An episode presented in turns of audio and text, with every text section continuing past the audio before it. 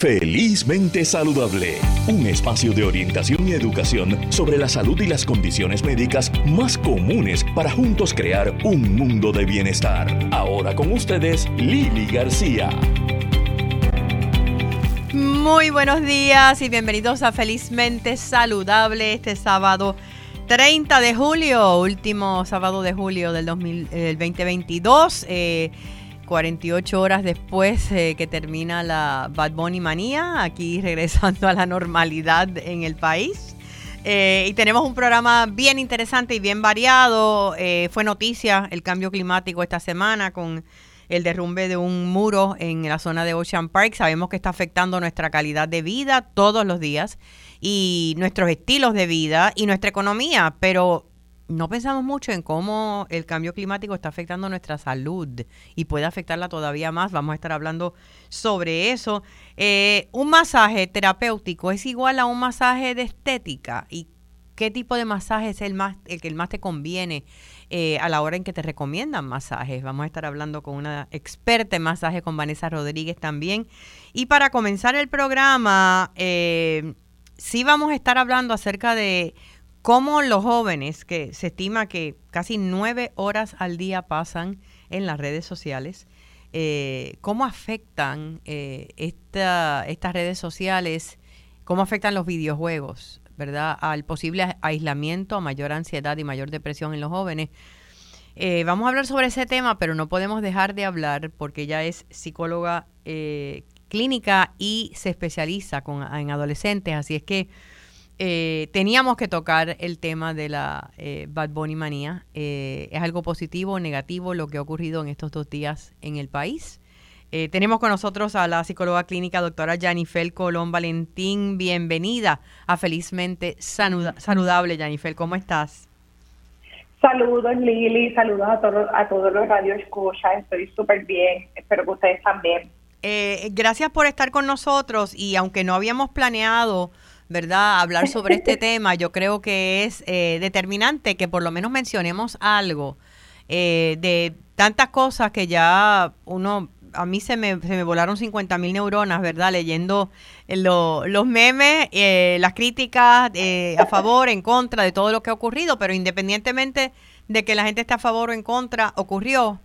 Es una manifestación masiva, no solamente de jóvenes, ¿verdad? Del pueblo en general, ¿verdad? Este apoyo a Bad Bunny, aunque se concentra en los adolescentes.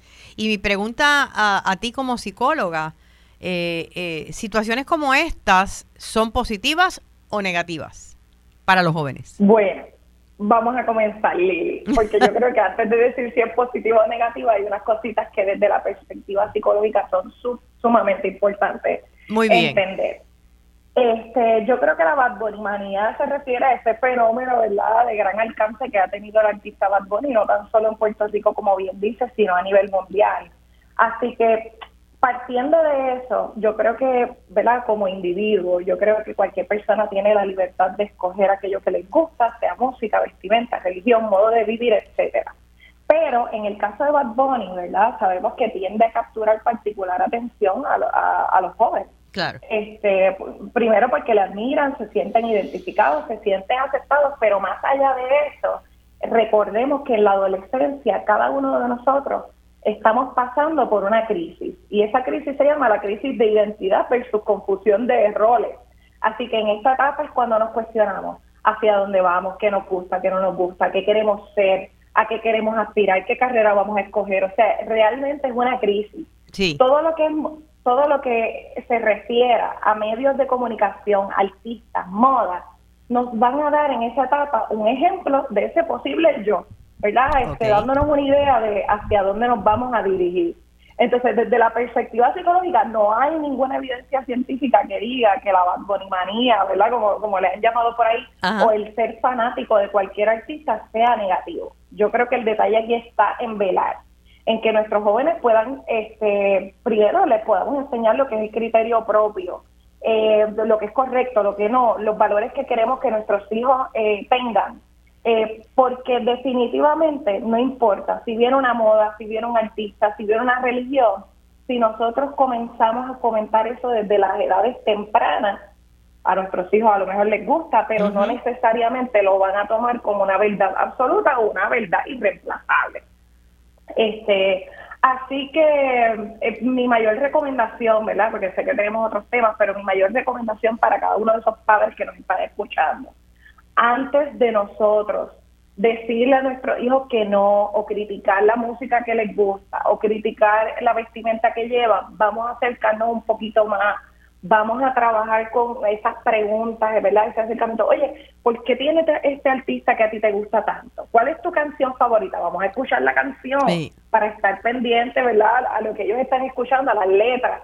Y a partir de eso, entonces, podemos este, negociar con nuestros jóvenes cuáles van a ser esas reglas a seguir en nuestro hogar. Tú sabes, Jennifer, no, que uno, uno de mis puntos precisamente es que, digo, eh, eh, eh, volviendo a Bad Bunny, Titi me preguntó, yo soy Titi eh, de 10, no soy madre, pero mi, mi estrategia con mis sobrinos, ya sea cuando eran más chiquitos, porque ahora todos son adultos, ¿verdad? Prácticamente, en videojuegos, en música, es ¿por qué te gusta eso? Vamos a escuchar, déjame escucharlo, déjame ver cuál es ese juego. Porque si yo no conozco lo que a ellos les gusta, ¿cómo yo puedo dialogar con ellos sobre eso?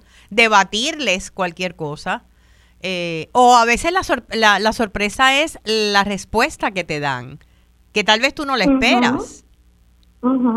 Y acuérdate, Lili, que si nosotros no proveemos ese espacio como padres, como tíos, como cuidadores, ¿qué es lo que vamos a hacer? Los vamos a alejar y ellos cada vez se van a sentir más aceptados, más apoyados por aquel otro que llega a su vida, ¿verdad? Ya sea pareja, artista, moda, espacio, comunidad. O sea que nosotros tenemos que ser los primeros que puedan proveer ese espacio seguro para entonces luego, ¿verdad? Eh, negociar cómo es que se van a llevar las reglas en casa, ¿verdad? Así que eso es súper importante. Sí, así es que la, eh, eh, eh, lo que estoy escuchando de ti es entablar el diálogo, no irse a los extremos, ¿verdad? No, no demonizar algo porque no necesariamente lo entiendes. porque fíjate, una de las cosas que, que, una, que para nosotros, ¿verdad? Como adultos, muchas veces escuchar esas líricas y la forma en que se habla de la mujer específicamente y de la sexualidad, eh, puede ser degradante, pero tal vez para ellos no. Y eso no quiere decir que estén faltándole el respeto o sientan que se les esté faltando al respeto. Correcto, correcto. Eh, por ejemplo, la canción de Titi me preguntó, ¿verdad? Si tengo muchas novias. Yo creo que más allá también de la letra, eh, nos pone a pensar, wow, desde hace cuántas generaciones atrás, esa no era la pregunta que le hacíamos a nuestros, a nuestros chicos, no jóvenes a, a los varones, a los varones, porque a la nena era, eh, tienes novio, pero a los nenes era, eh, ¿cuántos ¿cuántas novias tú tienes? Exactamente, así que este eso eso es bien importante que lo que lo podamos mirar, no tan solo ahora con Bad Bunny, sino a través de nuestro discurso en las pasadas generaciones, ¿verdad? Este, y que muchas veces se invisibilizaba. Lo único que ahora, pues, eh, todo se visibiliza y además que los medios de comunicación, ¿verdad?, ayudan en ese sentido a poder visibilizar otras cosas, y, eh, ¿verdad?, que antes no, no, no conocíamos o, se quedaba como simplemente en nuestras casas. Eh, yo yo este creo va, a ser interesante ver qué ocurre. Digo, ya hemos visto, ¿verdad?, a, a Bad Bunny como artista evolucionar desde que comenzó, ¿verdad?, hasta, hasta hoy eh, qué será de su carrera, porque uno de los comentarios que uno escucha de sus críticos mayores, ah, eso es una moda, esto va a pasar, pero lo mismo decían de Madonna y mira, todavía está dando tumbos por ahí. Eh, esa no va a durar un año eh, y así es que uno nunca sabe. Eh, pero lo importante es lo que tú dices, abrirnos al, al diálogo, a, comprender, a escuchar y a entender y a conocer, tomarnos el tiempo de, escuchar lo que, lo que los muchachos eh, eh, disfrutan, la razón por la cual lo disfrutan, por qué es importante para ellos, etcétera. Correcto. Sí, especialmente la adolescencia, porque la adolescencia no es como en la adultez, en la niñez temprana, ¿verdad? La niñez temprana los padres tendemos a hacer esa guía, ¿verdad? Eh, y tenemos cierto control sobre cuál es la vestimenta que queremos que nuestro hijo lleve o nuestra hija lleve, pero cuando los jóvenes entramos, ¿verdad? Eh, todas las personas entramos a la adolescencia, la dinámica con los padres debe ser distinta, debe ser una más desde el espacio de la negociación y no más de imponer, porque el imponer reglas en la adolescencia, créeme Lili, que no les va a funcionar. No, no, lo que va a crear es más rebeldía. Correcto. Correcto. Y hablando de rebeldía, gracias por, por permitirme tocar este tema, ¿verdad? Que, que para mí es bien importante porque está polarizando eh, de alguna forma también a nuestra sociedad y puede estar causando muchísimos problemas en hogares en Puerto Rico. Eh, quería hablar un poquito acerca del, de los, las redes sociales eh, y, y, los jóvenes. Se dice que los estudios, que hay 90, más de 90% de los jóvenes entre 13 y 17 usan o han usado mm, social media, o sea, redes sociales, y el 65% de ellos tienen por lo menos una red social activa y que el promedio son como es como nueve horas al día eh, usando de alguna forma las redes sociales. Eh, ha cambiado, digo, porque hay cosas positivas también de, de las redes sociales y la comunicación por internet.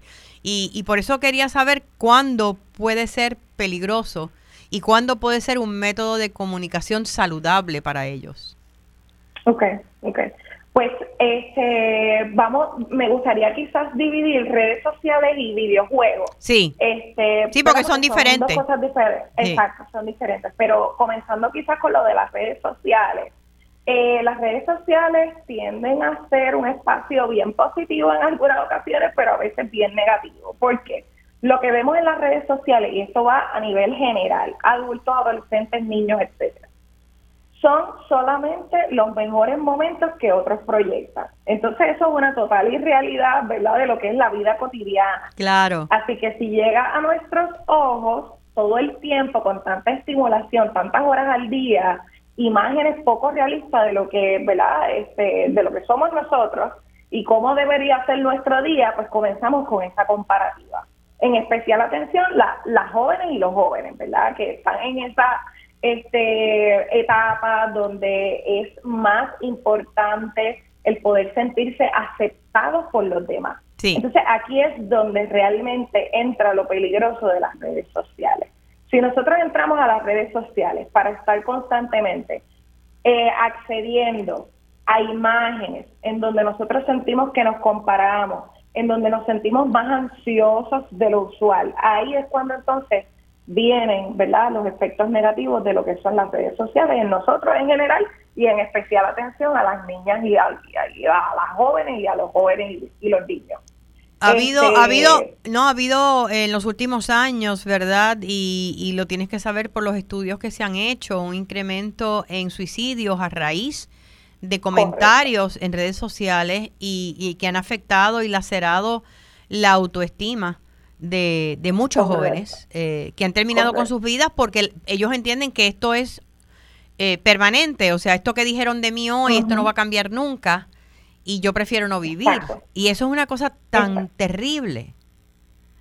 Sí, y, las ideas de muerte, la autoestima, la depresión, la ansiedad, viene, ¿verdad? De parte de, de, de los jóvenes, mayormente viene por esa necesidad de validación de sus pares. Así que si ahora a mí me hacen bullying, cyberbullying, ¿verdad? Sí. Por las redes sociales, para el joven o la joven, eso va a ser lo peor de su vida, porque la necesidad que hay en esa etapa es de que otros me validen y otros entonces definitivamente me están invalidando, me están criticando.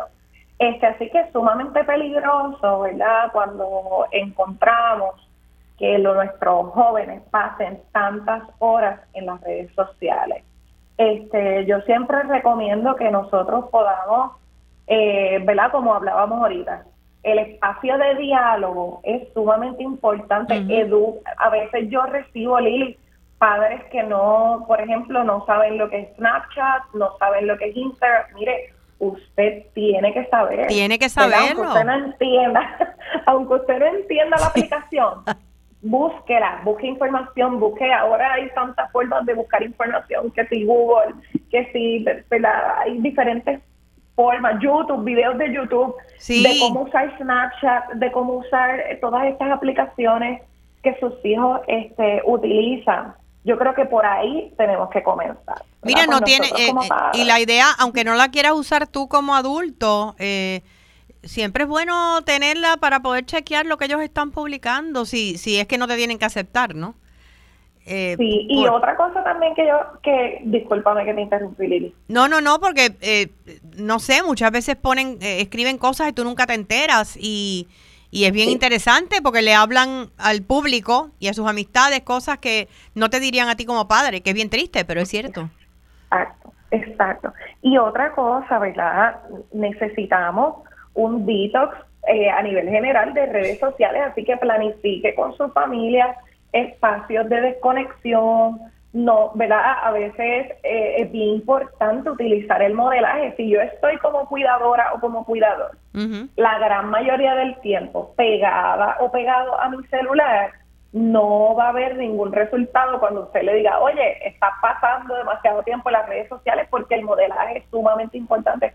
Así que esas actividades que podemos hacer, que incluso pueden ser hasta divertidas, yo he tenido familias que eh, compran una cajita, Lili, y dicen, bueno, esta es la cena, ellos tienen su rutina y en la cena todos los celulares van a esta cajita. Sí. Este, o sea que se pueden hacer cositas chéveres este, y divertidas para, para poder unirnos y para poder despegarnos un poquito de, de lo que son todas las redes sociales, que yo creo que todos necesitamos ese respiro Sí, esta semana estuve participando con un grupo de jóvenes en un campamento improvisado, ¿verdad? Que hizo una empresa con eh, hijos, sobrinos eh, de, de, sus empleados y, fue bien interesante porque si los dejas mientras tengan los celulares en la mano, y estoy hablando desde los ah. nueve años, eh, no hay manera que pongan atención en nada y lo que había era eso, una cajita, se les retiraba los teléfonos a todo el mundo, ellos tenían su espacio después para para jugar eh, o para ver sus redes sociales, pero la idea era compartir. Exacto, exacto. Ese compartir fuera de lo que es la rutina diaria o crear esa rutina, ¿verdad?, de, desconexión, pero que sea aplicable a todos los miembros de la familia, ¿no? Yo, ¿verdad?, este, como padre, madre o cuidador, exigirle, sino que yo también pueda hacer ese modelaje de que, mira, sí, vamos a pasar ese rato juntos, vamos a hacer algo diferente puede ser una caminata fuera del lugar donde tú vives, o sea, no tiene que ser algo que necesariamente... Un road este, trip, un road trip. Un gasto. Exacto. Sin, sin celulares. Todos los celulares van en un lugar y nadie... Sí, porque si no, cada cual está en su mundo. Eh, y hablando del aislamiento, eh, no quiero eh, despedirme sin hablar del tema de los videojuegos, que aunque para muchos jóvenes es una forma de conectarse a través de la internet, porque muchos padres no lo saben, pero sus hijos están jugando con decenas de personas eh, conectados online. Eh, pero a la misma vez se están aislando de una vida entera, eh, metidos en el cuarto, y no necesariamente son adolescentes, también jóvenes adultos. ¿Cómo controlar eso y cómo, cómo saber la diferencia en, entre si es un algo normal que los divierte y un comportamiento poco saludable. Ok, ok, con la parte del gaming, que yo creo que también esto ha aumentado desde la pandemia para acá, Definitivo. Por, el aislamiento, tuvo sus eh, aspectos positivos, pero también hay unos aspectos negativos. En términos de los aspectos positivos, contrario a lo que podamos pensar, se ha asociado que el gaming en línea, ¿verdad? El juego en línea es una actividad o fue una actividad altamente social para la mayoría de las personas que jugaron, ¿verdad? Eso es lo que dicen las la, investigaciones. No se encuentran eh, hallazgos negativos de que su hijo o hija o ¿verdad? cualquier persona esté jugando en línea. Sin embargo, lo que sí nos dicen los estudios, Lili, es que a mayor cantidad de horas jugando ¿verdad? en línea o jugando en general, mayor ansiedad y sentimientos de soledad van a experimentar aquellas personas que ya de por sí tenían síntomas de ansiedad o fobia social. Entonces, ¿qué sucede? Tenemos personas que temen ¿verdad? a interacciones sociales y de momento convierten el juego como un mecanismo de afrontamiento o un sustituto de interactuar socialmente. Estas son las personas que están en mayor riesgo. Este, así que las personas comienzan a evitar interacciones sociales reales, comienzan a sustituir el juego en línea porque se sienten más seguros interactuando de esta forma, ¿verdad? Pero detrás de eso lo que hay es pobre autoestima, lo que puede haber es un trastorno de ansiedad, miedo al rechazo, sensación de sentirse inadecuado. Entonces, eso se debe atender, ¿verdad? Con tratamientos, ¿verdad? Con especialistas en el área de salud mental y no continuar utilizando el gaming como sustituto. O sea, se convierte, no desarrollan tampoco destrezas sociales. Correcto, correcto. Porque el mundo virtual la persona lo percibe como lo más seguro para ellos, porque ya de por sí cargaban con unos síntomas, ¿verdad?, de inadecuación social. Entonces, se convierte en un problema porque se convierte en una adicción.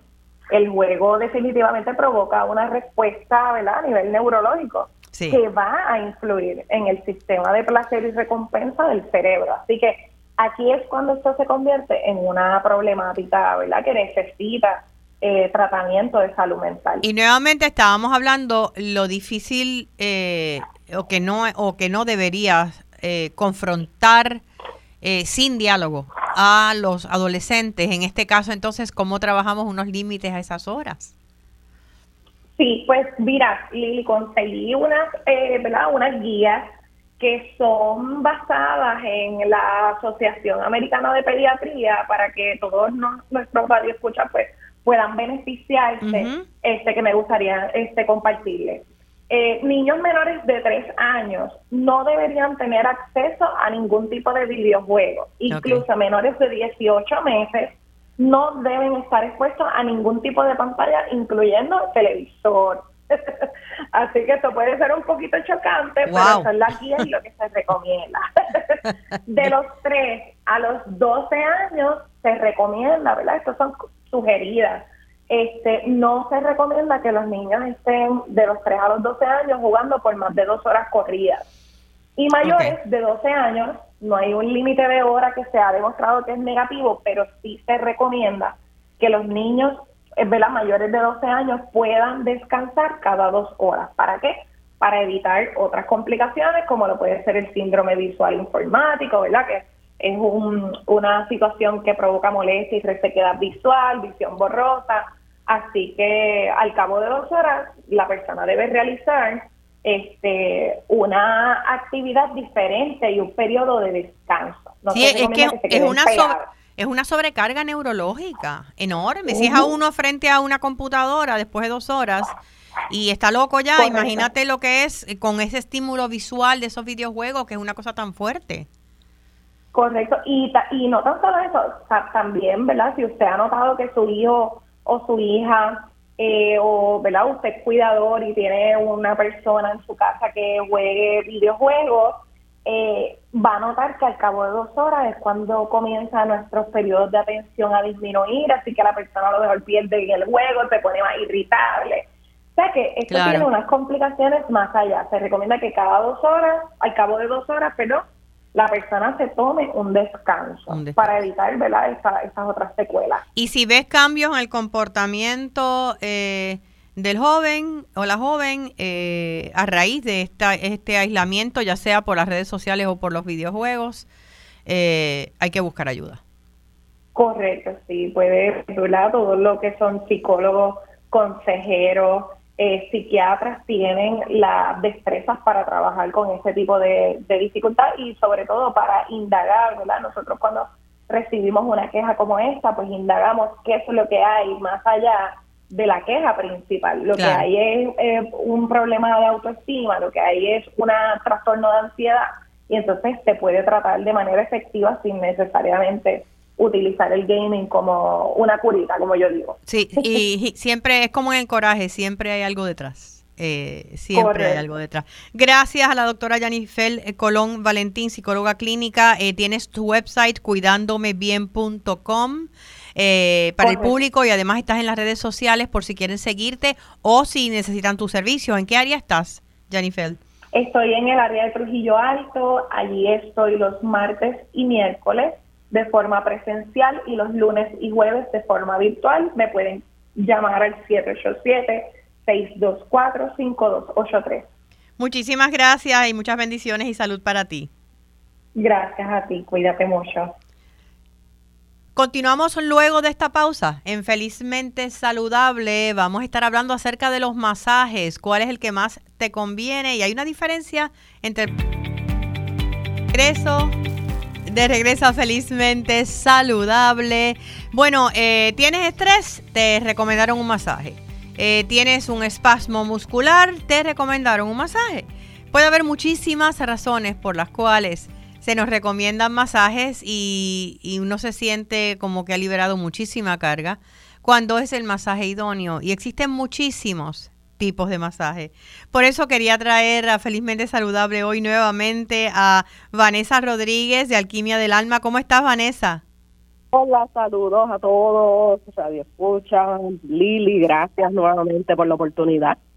Vanessa, he estado, yo he tenido la oportunidad de, darme muchos masajes en mi vida, eh, contigo unos cuantos, y una de las cosas que, que uno se pregunta, y por ahí quería empezar, un masaje estético, y un masaje terapéutico, ¿pueden ser necesariamente lo mismo o no?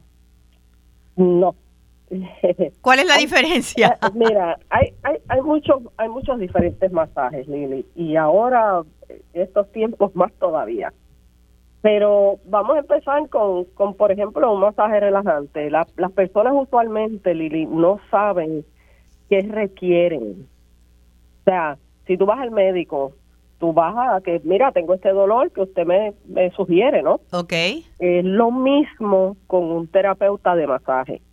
O sea, si tú te duele el cuello, que eso serían las cervicales, o tienes esto un espasmo en el área torácica que hasta no te deja casi respirar, eh, o el movimiento es limitado, eh, cosas así.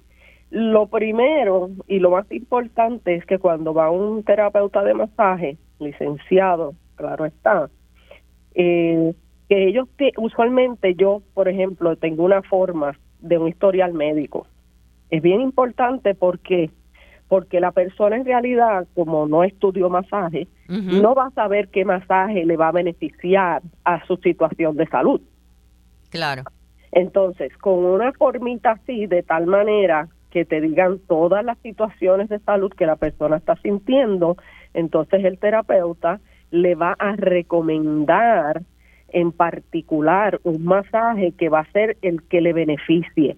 Ese puede ser el masaje que le beneficie ese día y ahí al evaluar, ¿verdad? Con el toque del masaje esto inicial, pues entonces podemos re, eh, evaluar todo y decir, bueno, esto también te va a ayudar porque la parte emocional es algo bien importante, tú lo sabes, Lili, eh, que también también nos afecta a nivel físico eventualmente. Entonces, si podemos a, eh, address, ¿verdad? Hacer la parte emocional más la parte física, pues eso es genial. sí, porque la, la, la parte física afecta a las emociones, pero las emociones también afectan la parte física. exactamente, exactamente. Entonces, pues, pues hay un masaje, por ejemplo, relajante. Hay personas que lo que quieren es que, que los relajen, que puedan soltar todo ahí, dejar todo ahí, respirar y, y, simplemente relajarse, porque es una persona a lo mejor hiperactiva, una persona que tiene mucho, mucho en la mente, mucho estrés de trabajo, hijos, lo que sea.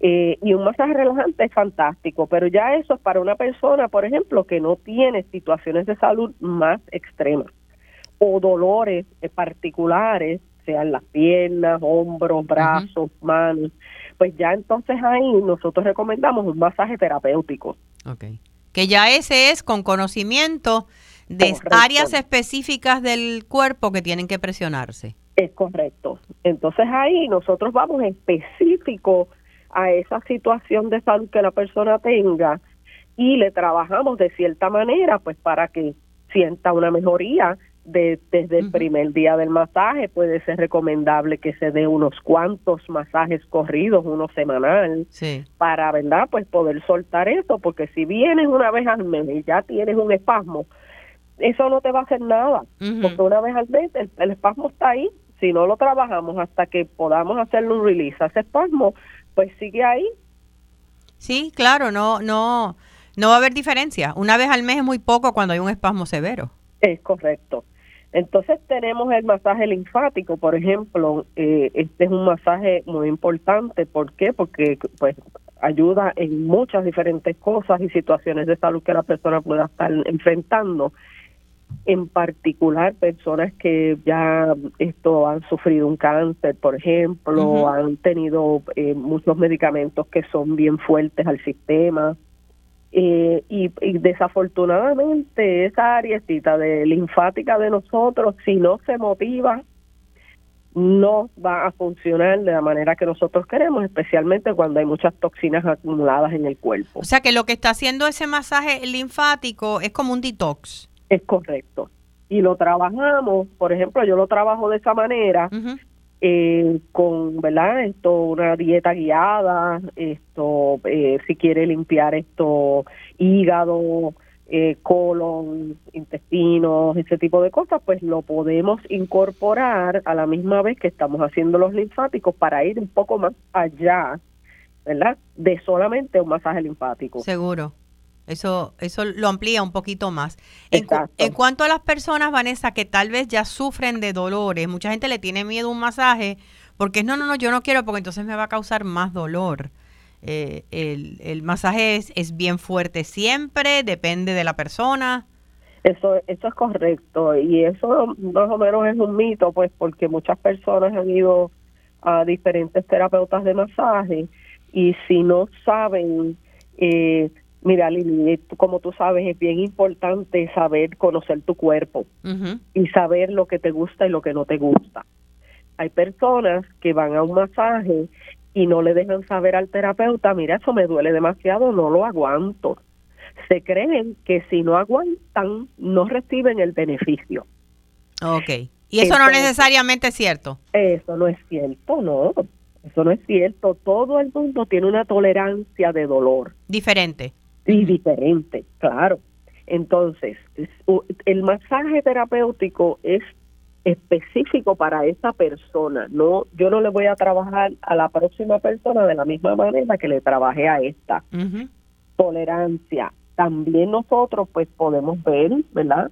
La tolerancia. O sea, si tú de verdad conoces el campo y estás presente constantemente en ese masaje, ya tú sabes que hay unos, unos mensajes corporales de la persona, aunque no te diga.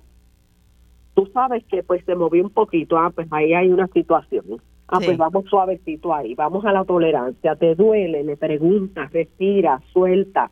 O sea, hay que preguntar porque estamos explorando un cuerpo que a lo mejor esa persona pues no tiene conocimiento de dónde en realidad es la raíz de su dolor. Entonces, para eso estamos nosotros, para ir poco a poco averiguando, ¿verdad? Esto es explorando el cuerpo de esta persona para saber de dónde viene el dolor del hombro. Mira, a lo mejor viene de la, de la muñeca o del codo. Claro. Sí. Y tal vez no, y tal pues vez tú puedes ayudarla también a identificar, a buscar ayuda médica. Es correcto, es correcto. Mira, eso, eso es bien cierto esto, Lili.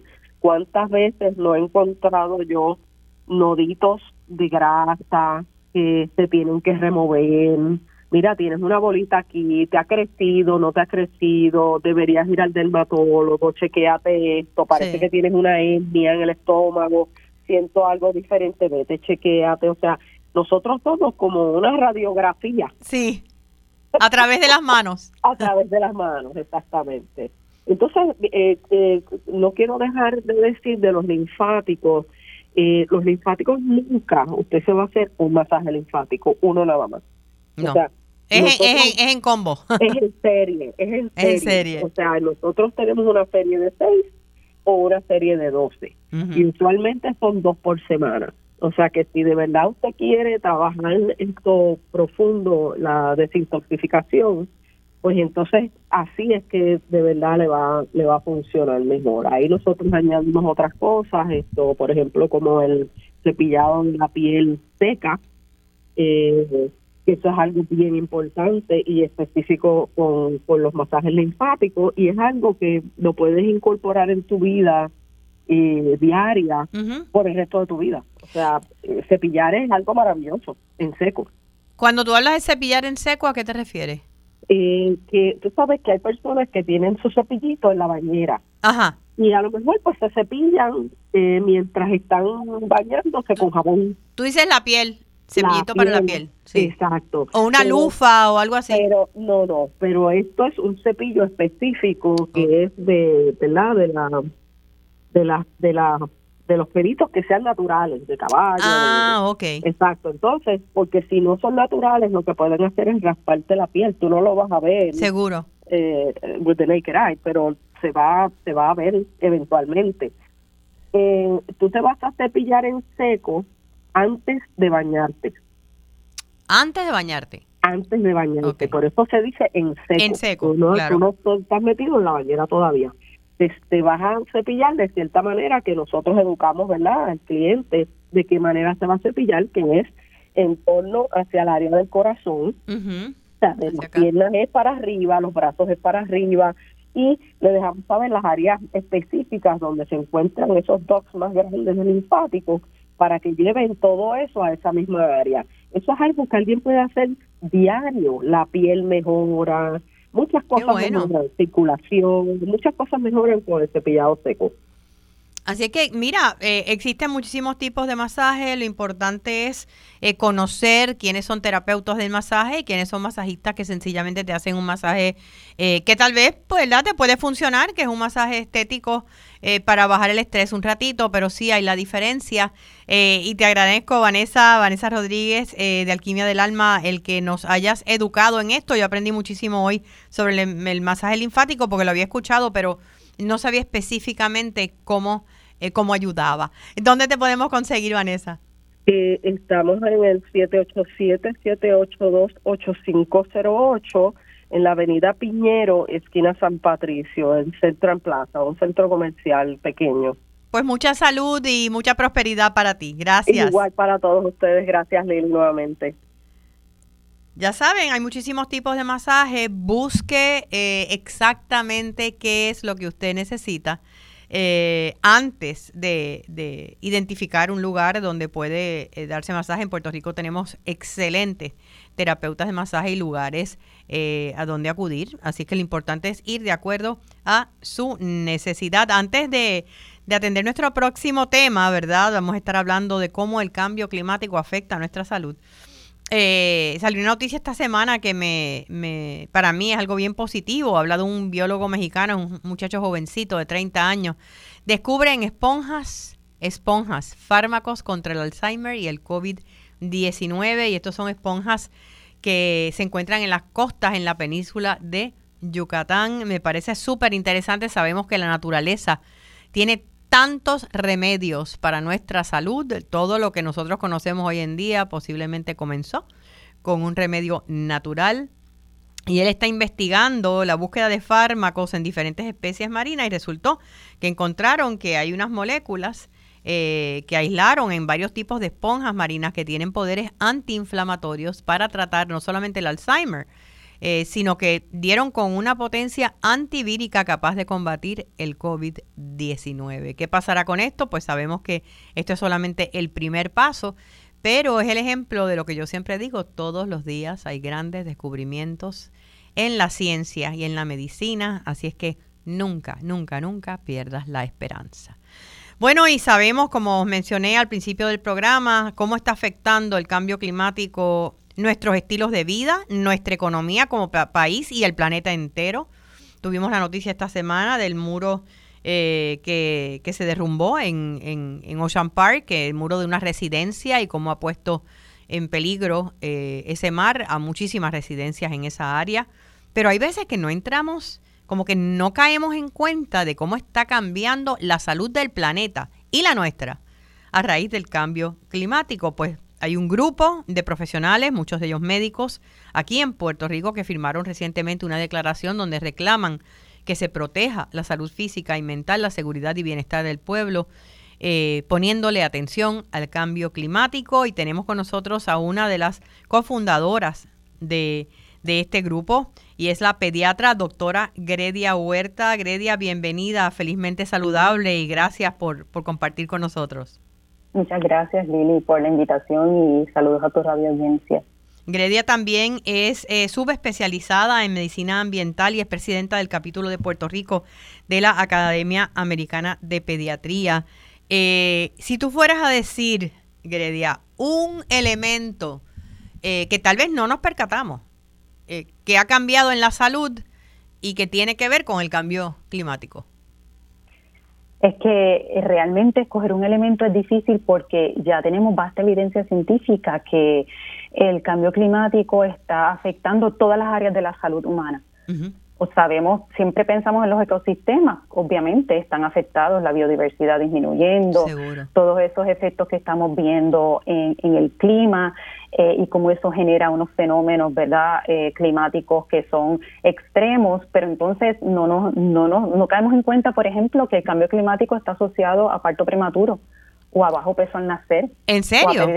o a pérdida del embarazo o a desarrollar asma está asociado a problemas severos eh, eh, en el área de la salud mental, eh, con un fenómeno exclusivo, ¿verdad?, que vemos casi exclusivamente en adolescentes que se llama ecoansiedad, ecoanxiety, donde los niños pues y adolescentes principalmente tienen un temor real, un desorden de ansiedad asociado, síntomas de ansiedad asociados a la desesperanza de ver cómo generaciones pasadas y generaciones presentes estamos ignorando lo que la ciencia nos viene advirtiendo hace décadas y que estamos viendo realmente en carne y hueso, eh, precisamente en Puerto Rico. Eh, y hay muchos ejemplos, pero ver cómo aún con lo que pasó en el 2017 con los huracanes, como que no aprendimos la lección y los adolescentes están viendo esto a nivel mundial y están presentando síntomas asociados a esto, síntomas de ansiedad. Eh, todos los, síntomas que tú te puedes imaginar eh, relacionados a un desorden de ansiedad lo están presentando los adolescentes específicamente preocupados por este tema. Falta de sueño, problemas de apetito, problemas de concentración. O sea que, que vemos cómo, y esto, todo esto se está estudiando, pero ya hay vasta evidencia científica documentada. Y lo que pasó en el 2017 realmente fue una lección que fuerte, les invito a todos sí a repasar lo que pasó con los huracanes, que eso es un efecto directo e indirecto del cambio climático, donde el 90% de ese calor que no se puede disipar porque está la, ¿verdad? los gases de invernadero en la atmósfera, ese calor entonces se queda en nuestro aire, en nuestro suelo, en nuestra en nuestros océanos, 90% es absorbido por los océanos y se convierte en energía para crear estos eh, huracanes monstruosos como lo que vivimos con el huracán María, que cabe la pena, vale la pena recalcar que eh, fueron casi cinco, ¿verdad? Sobre cuatro mil personas que perdieron la vida directa o indirectamente en asociación a esto y que todavía estamos recuperándonos a casi cinco años de estos fenómenos. Así que eh, es algo que tenemos que repasar porque lo hemos vivido en carne propia y todo esto está asociado al cambio climático. Te iba a mencionar porque mencionaste el asma. Eh, yo no soy asmática, pero sí he notado eh, que soy una fanática también de lo que es el, el, weather, ¿no? Todo lo que tiene que ver con el clima. Y, y estos episodios de particulado del Sahara que cada vez son mayores, más intensos y que la gente piensa que lo único que viene en esas en esas camadas es, es polvo, es arena, y eso no es cierto. Hay muchos, muchas cosas tóxicas, y yo he notado como a mí antes, yo no sé si es la edad también, eh, no me afectaba tanto, o no sé si es que ahora es más, pero sí en la sinusitis y lo que es las alergias. Yo nunca he padecido de alergias en mi vida hasta ahora. Sí, no, y no es la edad, Lili. Estamos todos en Ay, menos mal. estamos todos en ese mismo barco, sí, NASA está ayudando a Puerto Rico, ¿verdad?, a poder eh, eh, responder eh, de una manera más eficiente con data científica acerca de estas, ¿verdad?, de estas de estos tormentas de polvo del Sahara, pero como indica, no solamente no es polvo nada más, tiene muchísimo particulado. De hecho, el no hablemos ni siquiera del polvo del Sahara, el polvo casero, el que uno tiene en su casa, es, si lo pudiéramos analizar, representa una, una documentación histórica de las diferentes toxinas que han estado en nuestro hogar. O sea que ese polvo no es solamente es, una pelucita, eh, pero hablando del polvo de Sahara. Veamos, ah, eh, doctora, vamos a hacer una cosa. Eh, tengo que pausar. vamos a regresar en menos de 30 segundos. Así es que quédate con nosotros para seguir hablando sobre este tema tan interesante. Ya volvemos. Fantástico. Gracias. Quédate con nosotros. Oriéntate, Lili García.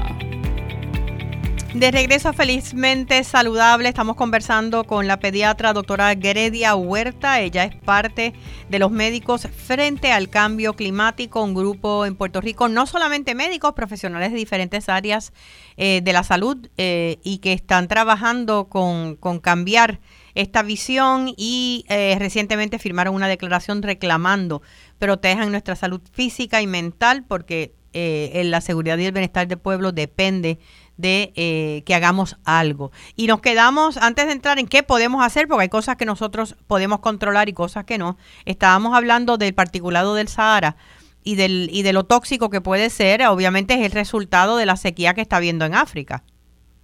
Definitivo. Y, y, y sí hay estudios que apuntan, esto se está todavía estudiando, obviamente, pero hay estudios que apuntan a que el cambio climático podría empeorar ¿verdad? Eh, la severidad de, de, estas, de estas tormentas de polvo. Sí cabe recalcar que cuando los polvos del Sahara están ¿verdad? en nuestra atmósfera, pues eso mantiene una presión atmosférica más alta y previene en cierto sentido eh, la formación de huracanes, pero realmente sí sabemos que cómo es, eh, exponernos a esta contaminación de aire que es de, de modo, entre comillas, natural, pero que el ser humano está ejerciendo una influencia, como tú bien apuntas, pues eh, es, es, importante reconocer que nos está afectando. Y sí, yo, igual que tú, me están dando alergias y nunca padecí de alergias. Y, y así que es importante, ¿verdad?, eh, ver eh, las notificaciones que se nos hace a través de los medios para prevenir, ¿verdad?, pues no salir esos días, proteger a nuestros niños. El uso de la mascarilla ha ayudado muchísimo. Ha ayudado en muchas áreas, ¿no? Sí, definitivo, pero pues a medida que vamos dejando de usar las mascarillas, pues todo esto nos va a afectar mucho más.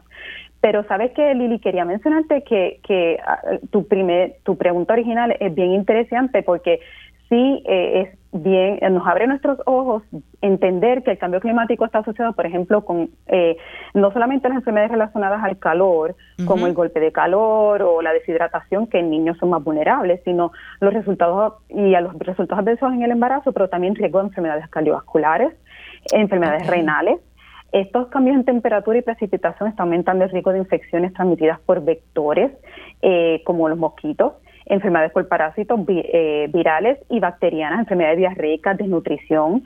Eh, se sabe que cuando vienen esos días bien calientes, eh, aumentan la concentración de contaminantes en el aire y particulado, ¿verdad? Y eso se asocia con muerte prematura, una de las causas principales de muerte prematura en el mundo.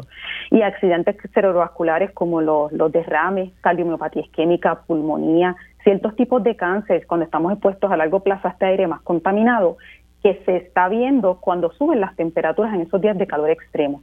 Así que como ves, eh, todo se relaciona y es una interacción bien compleja, la del clima con la salud humana. Ahora mismo eh, eh, que está habiendo unas temperaturas bien sobre lo normal en diferentes áreas de Estados Unidos, por ejemplo, eh, pero allá viven en aire acondicionado 24/7. nosotros, ah, y ahora menos que nunca, podemos, podemos tener un aire prendido todo el tiempo, la mayoría de nosotros. Entonces, aparte que uno le gusta vivir, por lo menos yo, me gusta vivir en contacto con, con el aire, la naturaleza, ¿verdad? De, el aire que fluya. Eh, pero, pero entiendo como entonces eso empeora todavía la situación, porque si tú pudieras decir, ah, mira, pues el calor está fuerte, pues déjame poner el aire y se acabó. Eh, pero no, tienes que hipotecar la casa, tú sabes. O sea, es una cosa bien fuerte. Entonces, ¿qué, ¿qué podemos hacer? Porque sabemos que hay un cambio climático natural del planeta. Es parte de, su, de, su, de su vida, ¿verdad? Eh, pero hay muchas otras cosas, y esto es un debate a nivel mundial de todas las naciones, eh, que se puede hacer a nivel de país y, y, entonces qué podemos hacer nosotros a nivel de individuos eh, para poder mejorar esto. No, definitivamente. Eh, eso es lo, lo, que tú estás mencionando, es un determinante social de la salud, ¿verdad? donde nacemos, crecemos, vivimos, hay unos factores que nos limitan en cuanto a cómo nosotros podemos proteger nuestra salud, ¿verdad? En Puerto Rico las aceras están rotas, no podemos caminar como deberíamos por lo tanto utilizamos más el carro. Y si no es un carro eléctrico, vamos a quemar el combustible. Ese combustible abona, aporta gases de invernadero en nuestra atmósfera y se convierte en un círculo vicioso terrible. Tenemos un país donde la, la quema de carbón se usa para generación de energía sucia, ¿verdad? Eh, y entonces esas cenizas se acumulan y, indebidamente en el sur de nuestra isla y está afectando la salud de todos los seres humanos de esta isla. No pensemos que solamente los, las personas que viven en el sur. O sea que vemos cómo, y la quema de carbón a su vez pues genera esos gases de invernadero que eh, contaminan el aire, causando todos los problemas de salud que mencioné, y también entonces contribuyen al cambio climático. O sea que es hay que ir a la raíz de la política pública de nuestro país y debe estar enfocada en la salud humana y la acción climática querramos o no, lo hagamos o no, eventualmente lo vamos a tener que hacer como un hecho de sobrevivencia, ¿verdad? Y debe ser una política pública transversal que impacte todas las áreas de nuestra vida, de nuestra vida social en Puerto Rico. Tenemos que tener líderes comprometidos con el servicio público y esos son los que van a considerar la justicia climática.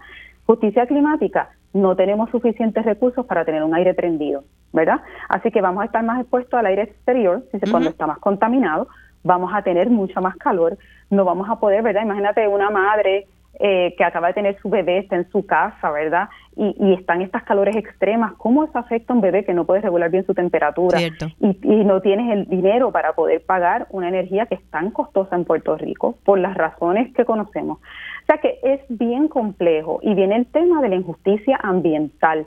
Puerto Rico es una isla que vive entera injusticia ambiental. Vemos lo que pasa con nuestras costas. Que está ligada a la justicia social. Ah, definitivo, nuestras costas, si perdemos nuestras costas con esta ¿verdad? erosión costera asociada al aumento del nivel del, mar, eh, perdemos nuestra identidad, Lili, nosotros somos isleños. Totalmente. Nosotros necesitamos nuestras costas, es parte de nuestra economía, es parte de nuestra eh, cadena alimentaria, es parte de nuestros ecosistemas, de nuestra vida. Eh, y no tenemos todavía una, una, ¿verdad? una política pública que proteja nuestras costas, ¿verdad? Eh, necesitamos ley de costas y bienes costeros, comunes costeros que sean protegidos. Medidas legislativas inteligentes que, que actualicen leyes y reglamentos con la salud y el bienestar de todas las personas y de los ecosistemas como centro. O sea que como muchas cosas en Puerto Rico, eh, aparte de lo que tú puedas hacer en tu hogar, en términos de, qué sé yo, cultivar, tener un huerto casero, tener más verdor, eh, es, en las urnas, es exigiéndole a, nuestras, a nuestros líderes eh, y buscar líderes que estén comprometidos y que entiendan que esto está ocurriendo, porque tú mencionaste algo que yo ni lo había pensado, pero eh, y es lo de las aceras. Precisamente ayer estaba con una amiga eh, que estaba de lo más emocionada porque ella, ella y su esposo tienen un vehículo. Y entonces ella quería salir de la casa, ella está retirada, él se había llevado el carro porque estaba trabajando. Y me dice, pero caminé desde casa hasta, hasta el tren de, urbano en Las Lomas, que le queda bien cerca. O sea, es a menos de 10 minutos tal vez caminando, pero no hay aceras. No hay o sea, me dice, estoy bien cerca, a pesar del calor, el calor ni me molestó pero me di cuenta que es peligroso. Entonces, pues, el, tener o no tener una acera hace una diferencia en tu salud, porque el caminar sabemos que hace una diferencia en nuestra salud. Absolutamente. Y tener contacto con la naturaleza. Tenemos una epidemia de nosotros, estamos como seres humanos, el ser humano promedio no está interactuando con la naturaleza y no estamos enseñando a nuestros niños a interactuar con la naturaleza. Saque a su niño de los electrónicos, eh, un envase que hayan usado que tenía jugo, lo que sea, córtelo a la mitad, eche un poco de tierra, siembre semillas con sus niños y vean cómo la naturaleza nos da, cómo la tierra nos da de vuelta. Hay cosas, yo no quiero minimizar lo que podemos hacer individualmente, pero está documentado que los líderes que tienen el poder de adjudicar, alocar los fondos eh, ¿verdad? los recursos, los que toman decisiones de política pública son los que pueden hacer la diferencia. No quiere decir que no vamos a hacer nuestras acciones individuales, reciclar, reusar. Si tú tienes un teléfono que todavía sirve, ¿por qué tienes que ir a sacar uno nuevo? Eh, eh, crear, pues, o sea, producir un teléfono requiere un montón de energía y la basura no desaparece, la basura se queda. O sea que es usar el, el, sentido común, ¿verdad? Y esa eh, mentalidad de consumerismo, y de descarte, ¿verdad? Que hasta el mismo Papa Francisco en la encíclica Laudato Si en 2015 lo dice, o sea, que eh, en todas las los componentes de nuestra sociedad están enfocándose en esto, tenemos que hacerlo nosotros también y enseñar a nuestros niños protegerlos, porque esto es injusticia intergeneracional. Intergeneracional y los niños que, que aprenden van a crear familias diferentes y, y, y, van a aportar, ¿verdad? Esto. Eh, la doctora Gredia Huertas con nosotros, ella es eh, una de las cofundadoras del capítulo de Puerto Rico para médicos para la acción climática, Clinicians for Climate Action, que es una organización nacional. Eh, gracias por la labor que hacen, porque sé que tienen muchísimo trabajo a nivel personal, a nivel profesional, para, para tener esta lucha también. ¿Hay un lugar donde pueda comunicarse el público si quiere más información? Claro que sí, se pueden comunicar a través de la misma academia, eh, capítulo de Puerto Rico de la Academia Americana de Pediatría en aap.prped a gmail.com. Espérate, AAP, PR. PRPED. Ok. aap.prped a gmail.com. Ok. y entonces, si no, llamar a la Sociedad Puertorriqueña de Pediatría. Eh, a la Academia Americana de, Pediatría, de, Pediatría. el teléfono de contacto sería 787-368-1703.